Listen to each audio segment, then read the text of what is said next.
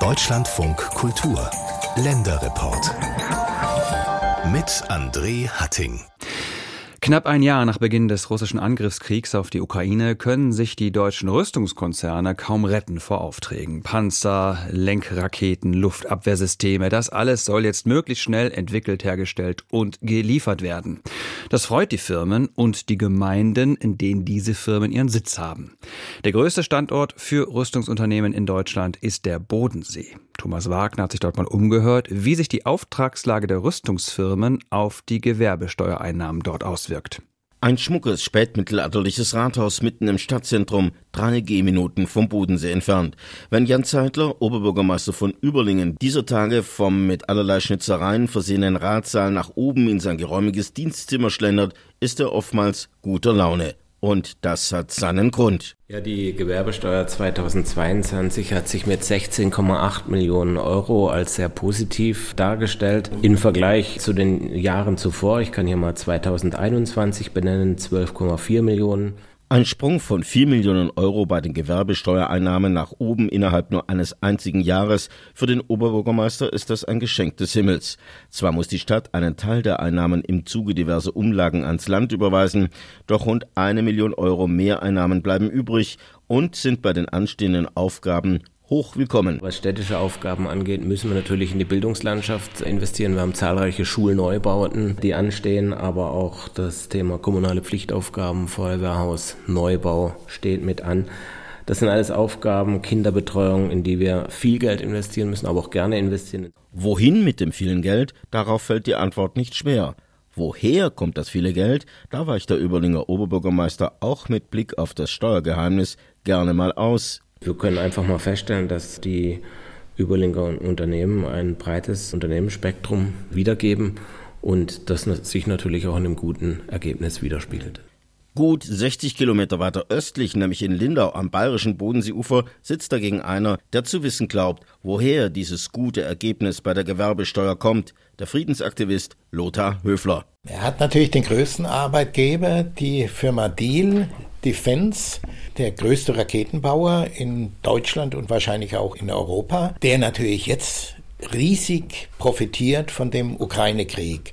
Sie haben ja alle gehört, dass das Iris-System dorthin geliefert wird. Also da brechen jetzt richtig tolle Zeiten an für Deal und natürlich auch für Überlingen. Tatsächlich bestätigt Deal Defense mit Sitz in Überlingen die Auslieferung einer Gefechtseinheit des Typs Iris-T SLM im vergangenen Jahr an die Ukraine.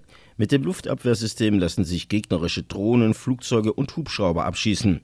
Zu weiteren Lieferungen an die Ukraine könne man aus Vertraulichkeitsgründen keine Angaben machen, teilte ein Sprecher schriftlich auf Anfrage mit und ergänzt Ich halte den Hinweis für wichtig, dass sich unser Auftragseingang nicht ausschließlich und ursächlich an Ukraine-Lieferungen festmachen lässt.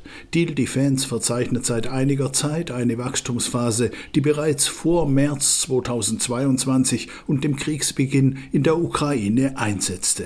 Will heißen, die Nachfrage nach Militärtechnologie vom Bodensee wächst von Jahr zu Jahr und das schon seit längerem. Willkommener Nebeneffekt, Deal will nach eigenen Angaben seine 1100 Mitarbeiterinnen und Mitarbeiter am Standort Überlingen um 120 zusätzliche Stellen aufstocken. Von 900 Millionen Euro pro Jahr soll der Gesamtumsatz des Unternehmens schon bald auf eine Milliarde Euro steigen, teilt der Sprecher mit. Und dabei ist Deal nicht das einzige Beispiel für gute Geschäfte mit Militärtechnik in der Bodenseeregion. Insgesamt ist der Bodensee wahrscheinlich das größte Rüstungscluster, also das zusammenhängende Rüstungsgebiet in Deutschland auf jeden Fall. Lothar Höfler, längst im Ruhestand, war 14 Jahre selbst in der Rüstungsindustrie tätig. Seit Jahren engagiert sich der studierte Maschinenbauer bei der Friedensinitiative Keine Waffen vom Bodensee. Auf seinem Wohnzimmertisch bereitet Lothar Höfler eine riesige Bodenseekarte aus mit vielen aufgeklebten Farbpunkten drauf, jeder Punkt markiert ein Unternehmen mit Verteidigungstechnologie. Im Westen fängt es an mit Rheinmetall Soldier Electronics. Der gehört auch zu Rheinmetall, die, der größte Rüstungskonzern in Deutschland. In Stockach sind die. Also in Stockach wird das gebaut, was der Soldat eigentlich am Helm trägt. Da ist ja viel Elektronik auch dabei. Mit seinem Finger führt Höfler auf der Karte ein paar Zentimeter weiter. Konstanz In Konstanz ist die ATM Computersysteme, die machen dort viel für den Panzer, für den Leo. So richtig schockfeste Elektronik. Schließlich Immenstadt auf der anderen Seeseite. Immenstadt Airbus Defense und Space. Dort ist das Zentrum für die Raumfahrt und Raumfahrt kann man ja nie allein zivil sehen. Das ist ja immer kombiniert mit Rüstung. Airbus ist ja fast ein Gemischtwarenladen manchmal, in Drohnengeschäft, in Grenzsicherung. Überall sind sie drin, Container, Ausrüstung für Befehlsstände und so weiter. Schließlich weiterrücken mit dem Finger auf der Karte nach Friedrichshafen. Rolls-Royce Power Systems, MTU, die alte MTU, die ja jetzt ganz englisch ist, aber die natürlich nach wie vor in dem Geschäft sind. MTU macht sämtliche Motoren für die Kettenfahrzeuge, für die schweren Fahrzeuge der Bundeswehr. Heute für den Leoparden, natürlich, ist das Hauptgeschäft. Dass sich gerade am Bodensee so viele Unternehmen mit Verteidigungstechnologie beschäftigen, hat mit der Geschichte der Region zu tun. In Friedrichshafen baute der Luftschiffpionier Graf Zeppelin Anfang des 20. Jahrhunderts seinen Konzern auf. Erst wurden Luftschiffe hergestellt, später bei Tochterunternehmen unter anderem Flugzeuge und Panzermotoren. Und dann nach Ende des Zweiten Weltkrieges. Die Fachleute waren da, die Einrichtung war natürlich kaputt oder waren weggeschafft, aber man hat da schnell wieder angefangen. Naja, das ist schon massiv hier im Bodensee. Das kann man sagen, es sind schon einige tausend Arbeitsplätze, die hier dranhängen, eher wahrscheinlich zehn. 20, ja. Beschreibt Helene Sommer, erste Bevollmächtigte der IG Metall im Bodenseeraum, die Bedeutung der Unternehmen mit Verteidigungstechnologie.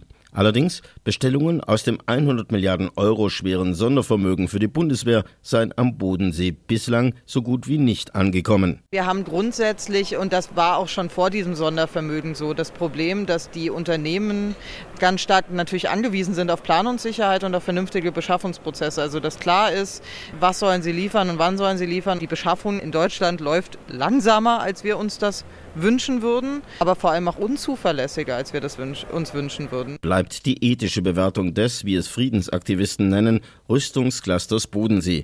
Als Gewerkschafterin habe sie sich in erster Linie um gute Arbeitsbedingungen und sichere Jobs zu kümmern, so Helene Sommer. Erstmal ist das Primat der Politik und das ist eine gesellschaftliche Auseinandersetzung, die wir führen müssen, zu sagen, wie viel äh, Rüstung wollen wir als Gesellschaft und was erlauben wir an Export. Letztlich entscheidet stärker als in jedem anderen Umfeld die Bundesregierung erstens, was sie selber bestellt, zweitens, was auch exportiert werden darf und wohin. Die Unternehmen, finde ich, haben da eine Verantwortung, dass auch die gucken, mit wem macht man Geschäfte und mit wem nicht und was stellen wir her und so weiter. Aber erstmal ist das Primat der Politik. Politisch würde sich Helene Sommer selbst eher links von der Mitte einordnen und gehörte stets zu denen, die auf eine bessere Welt gehofft hatten. Puh, eigentlich haben wir immer, sind wir immer davon ausgegangen, mit Waffen löst man keine Konflikte, aber wir sehen jetzt irgendwie ohne Waffen jetzt möglicherweise auch nicht. Und das ist eine Auseinandersetzung, die wir jetzt, glaube ich, alle miteinander führen müssen, auch um das richtige Maß und die richtige Mitte da.